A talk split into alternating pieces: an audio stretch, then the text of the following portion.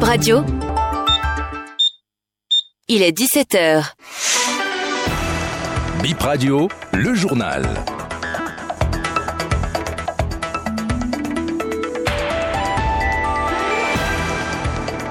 Bonsoir à toutes et à tous, bienvenue sur ce 17h sur Bénin Info Première. Un incendie sur un parc de véhicules d'occasion dans la commune de Sekandji, six véhicules partis en fumée ce mercredi. L'ancien pont sera bientôt fermé. C'est dans le cadre de l'aménagement de la corniche est de Cotonou, informe la société Sirat.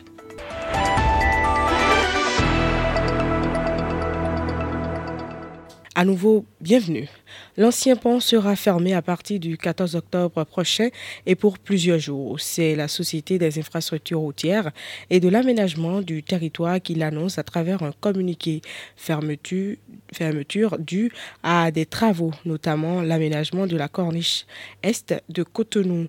Le pont sera inaccessible du 14 au 16 octobre, puis du 21 au 23 octobre.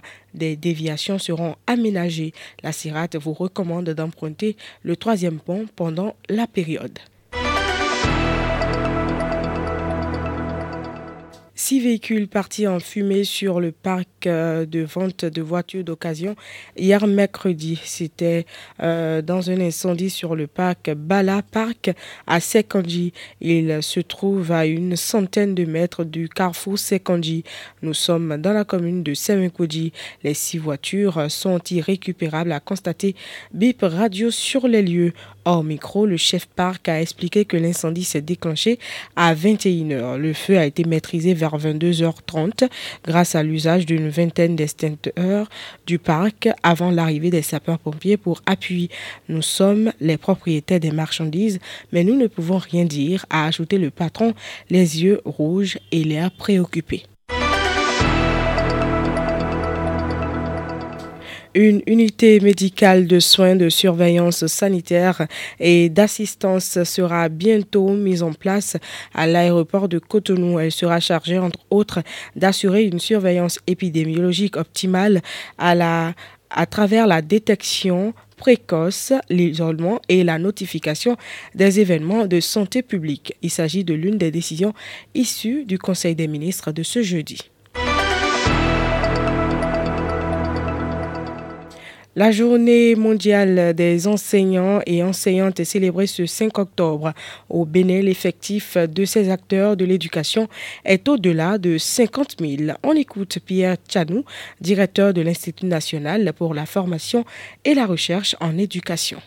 En termes d'effectifs des enseignants, l'information disponible à mon niveau concerne le sous-secteur des enseignements maternels et primaires, où nous avons environ 60 000 enseignants, dont environ 35 000 pour le secteur public et 25 000 employés par les, écoles privées. Euh, au niveau du, du public, nous pouvons donner quelques détails. Les agents permanents de l'État, ceux-là qu'on appelle des fonctionnaires de l'État aujourd'hui. Leur effectif tourne autour de 8500. Les agents contractuels de l'État, que nous appelons aujourd'hui agents contractuels de droit public, leur effectif euh, avoisine 17 000 quand nous prenons les aspirants au métier d'enseignant appelés AME et quelques communautés qui existent encore dans le système, leur effectif euh, tourne autour de 34 000. En termes de niveau des apprenants, on peut se satisfaire euh, de ce que ces dernières années, les choses se sont significativement améliorées avec euh, tous les efforts déployés par euh, le gouvernement et les partenaires techniques et financiers qui interviennent dans le domaine de l'éducation.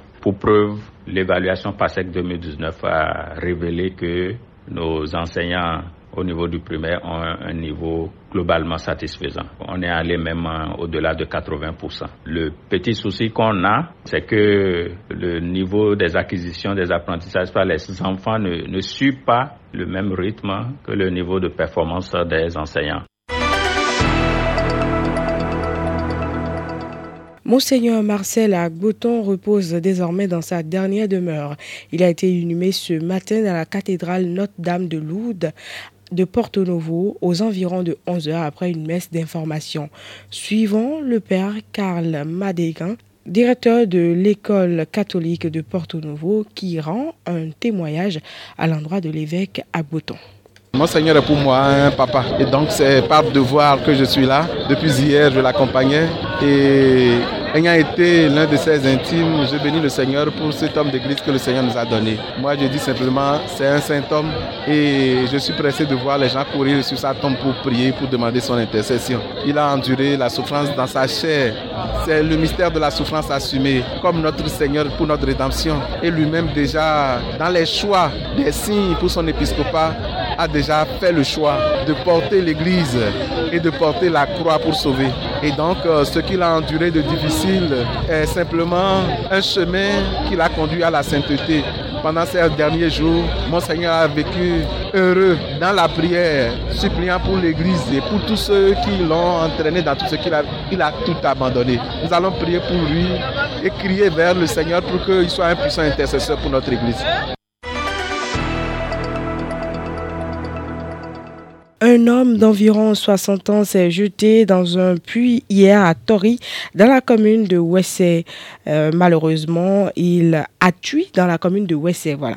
Malheureusement, il a été repêché sans vie. La victime est un pépiniériste. Ce sera tout pour cette édition de journal. Merci de nous avoir suivis.